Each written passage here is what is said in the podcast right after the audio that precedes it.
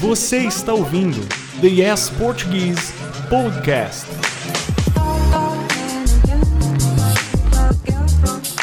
Oi, gente, tudo bem? Adriele aqui com mais um episódio do podcast do Yes. Mais um episódio da nossa série de contos de fadas. E hoje eu vou ler para vocês a minha história preferida, que é a história da Bela Adormecida. Eu não sei porquê, mas desde criança essa foi minha história preferida. E aí, quando eu tinha seis anos, eu encenei uma peça de teatro da Bela Adormecida na escola e eu fui a Princesa Aurora. Então, eu fiquei muito feliz por ter sido a personagem principal da peça na escola. E então passou a ser a minha história preferida. Bom, então eu vou ler para vocês a história. A Bela Adormecida em inglês é The Sleeping Beauty. So, e você provavelmente já conhece essa história, mas talvez nunca tenha ouvido, ouvido essa história em português, né? Então vamos começar. Há muitos e muitos anos vivia um rei e uma rainha.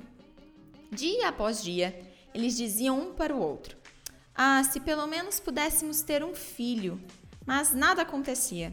Um dia, quando a rainha estava se banhando, uma rã saiu da água, rastejou para a borda e lhe disse: Seu desejo será realizado.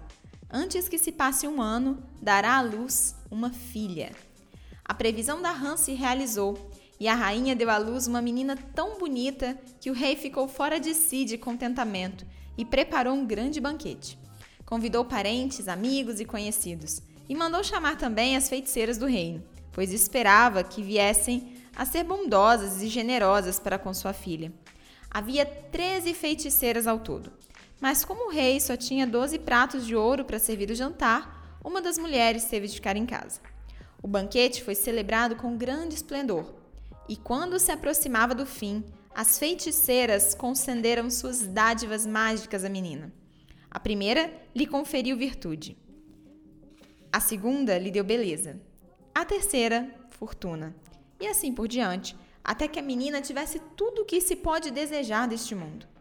No exato momento em que a décima primeira mulher estava concedendo sua dádiva, a décima terceira do grupo surgiu. Não fora convidada e agora desejava se vingar. Sem olhar para ninguém ou dizer uma palavra a quem quer que fosse, gritou bem alto: Quando a filha do rei fizer 15 anos, espetará o dedo num fuso e cairá morta. E sem mais uma palavra, virou as costas a todos e deixou o salão. Todos ficaram apavorados, mas no mesmo instante a décima segunda do grupo de mulheres se levantou. Ainda restava um desejo a conceder para a menina, e embora a feiticeira não pudesse suspender o feitiço maligno, podia abrandá-lo. Assim ela disse: A filha do rei não morrerá, cairá num sono profundo que durará 100 anos. O rei, que queria fazer o possível e impossível para preservar a filha da desgraça, ordenou que todos os fusos do reino inteiro fossem reduzidos a cinzas. Quanto à menina, todos os desejos proferidos pelas feiticeiras se realizaram, pois ela era tão bonita, bondosa, encantadora e ajuizada que não havia um que nela pusesse os olhos e não passasse a amá-la. Exatamente no dia em que a menina completou 15 anos, o rei e a rainha saíram e ela ficou sozinha em casa. Vagou pelo castelo, espionando um cômodo após o outro, e acabou ao pé de uma velha torre. Depois de subir uma estreita escada em caracol dentro da torre, viu-se diante de uma portinha com uma chave velha e enferrujada na fechadura. Quando rodou a chave, a porta girou e revelou um quartinho minúsculo. Nele estava uma velha com seu fuso, muito ocupada em fiar linho. Boa tarde, vovó, disse a princesa.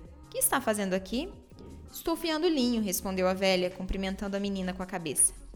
O que é isso, bamboleando assim tão esquisito? A menina perguntou e pôs a mão no fuso, pois também queria fiar. O feitiço começou a fazer efeito imediatamente, pois espetara o dedo no fuso.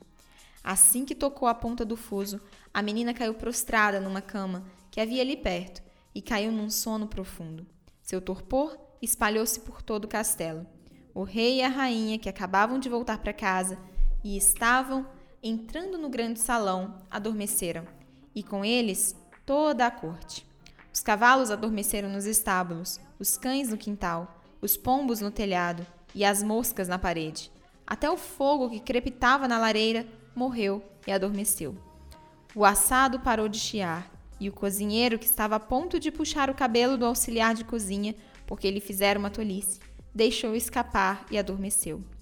O vento também amainou e nem mais uma folha balançou nas árvores fora do castelo. Logo uma cerca viva de urzes começou a crescer em volta do castelo. A cada ano ficava mais alta, até que um dia encobria o castelo inteiro. Ficara tão espessa que não deixava ver nem a flâmula no alto do torreão do castelo. Por todo o reino circularam histórias sobre a bela rosa da Urze, alcunhada dada à princesa adormecida. De vez em quando, um príncipe tentava abrir caminho atrás da cerca viva para chegar ao castelo, mas nenhum jamais conseguia, porque as urzes se entrelaçavam umas às outras, como se estivessem de mãos dadas, e os jovens que se enredavam nelas e não conseguiam se desprender morriam. Era uma morte terrível. Passados muitos e muitos anos, um outro príncipe apareceu no reino. Ouvi um velho falar sobre uma cerca viva da Urze que, ao se dizia, escondia um castelo. Nele, segundo o velho, uma princesa fabulosamente bela, chamada Rosa da Urze, estava dormindo havia cem anos, junto com o rei, a rainha e toda a corte. O velho ouvira de seu avô que muitos outros príncipes haviam tentado romper a cerca viva da Urze, mas haviam ficado presos pela planta e tido mortes horríveis. O jovem disse: Eu não tenho medo. Vou encontrar esse castelo para poder ver a bela da Urze. O bondoso velho fez o que podia para dissuadir o príncipe, mas ele não lhe deu ouvidos. Aconteceu que o prazo de cem anos acabara de se esgotar e chegara o dia em que a rosa da Urze iria acordar. Quando se aproximou da cerca viva de Urzes, o príncipe não encontrou nada senão grandes e lindas flores. Elas se afastaram para lhe abrir caminho e o deixaram passar são e salvo. Depois se fecharam atrás dele, formando uma cerca. No pátio, os cavalos e os cães de caça malhados estavam deitados no mesmo lugar, profundamente adormecidos, e os pombos permaneciam empoleirados, com as cabecinhas metidas debaixo das asas. O príncipe avançou até o castelo e viu que até as moscas dormiam a sono solto nas paredes. O cozinheiro ainda estava na cozinha, com a mão erguida no ar, como se estivesse a ponto de agarrar o auxiliar de cozinha, e a criada continuava sentada à mesa, com uma galinha preta que estava prestes a depenar.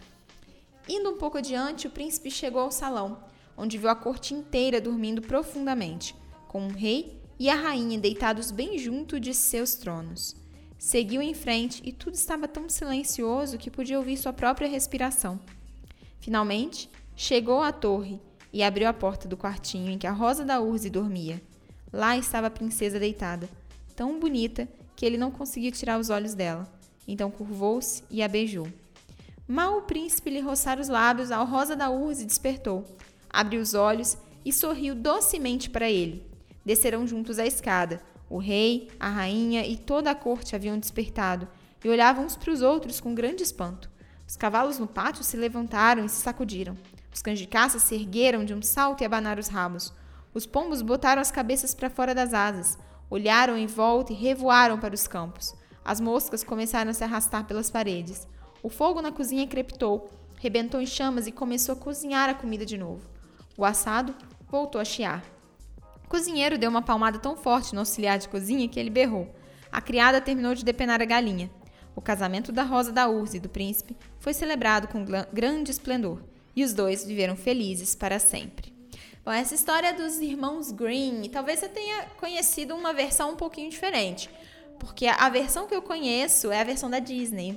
Então, na versão da Disney tem as fadas madrinhas, são três fadinhas. A princesa vai morar no campo com as fadas até completar 16 anos e não 15. E tem um duelo no final, né, entre o príncipe e a bruxa e a feiticeira má. E aqui, na verdade, passaram-se de fato 100 anos e ele conseguiu despertar a princesa, mas não houve batalha e apenas a princesa que dormiu durante todos esses anos. E também tem uma diferença em relação ao nome, porque a princesa da Disney se chama Aurora. E essa princesa aqui, na verdade, se chama Rosa da Urze.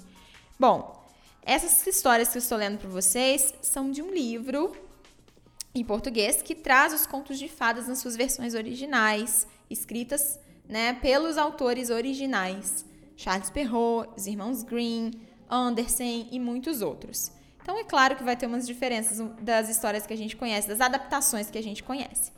Bom, gente, espero que vocês tenham curtido essa história, espero que vocês estejam gostando dessa série e de ouvir leit a, a, leitura que eu estou fazendo dessas histórias para vocês em português. E mais ainda, espero que vocês estejam usando esses áudios como um material de estudo para melhorar o seu listening em português, a sua compreensão oral em português.